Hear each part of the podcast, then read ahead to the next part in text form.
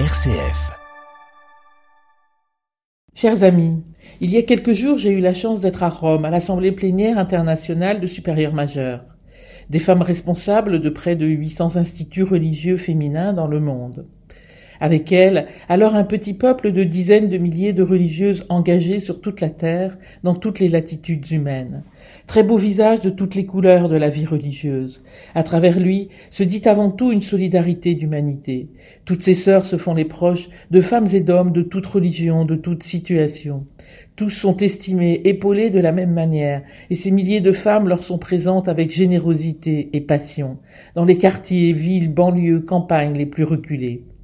Peut-être est-ce là le propre de la vie religieuse, ce qui lui est commun à travers une infinie diversité, faire du lien, tisser un réseau d'amitié, de solidarité, bref, d'humanité.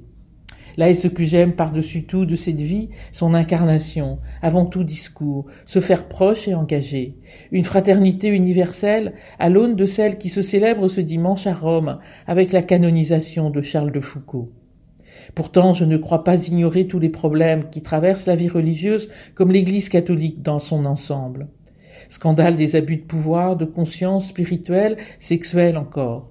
Crise de gouvernance, infantilisation des personnes, bref, la liste est longue des maladies de la vie religieuse. Il faut les regarder en face pour espérer y remédier un peu du moins.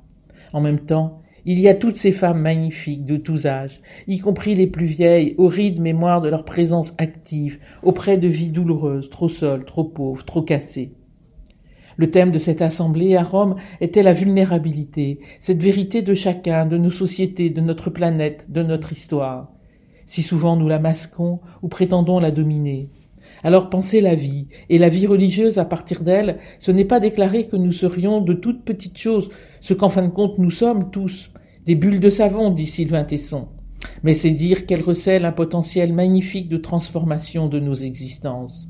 Devant les mutations sans précédent auxquelles nos générations sont confrontées, le, le chemin de la vie religieuse n'est pas de s'adapter, mais bien de se transformer, du creux de la reconnaissance de notre vulnérabilité, de nos chaos le faire ensemble, et pas sans d'autres que nous, pas sans notre Dieu, lui qui est toujours neuf, pas sans notre courage autant que notre créativité et notre ténacité. Invitation profonde et risquée, celle de la vie fragile, précaire et belle, dont nul ne peut prévoir le chemin. Qu'espérer alors de toutes mes forces, sinon qu'à sa très modeste mesure, la vie religieuse en ce temps et en ce monde réel contribue à l'histoire où nous sommes, à la rendre plus humaine.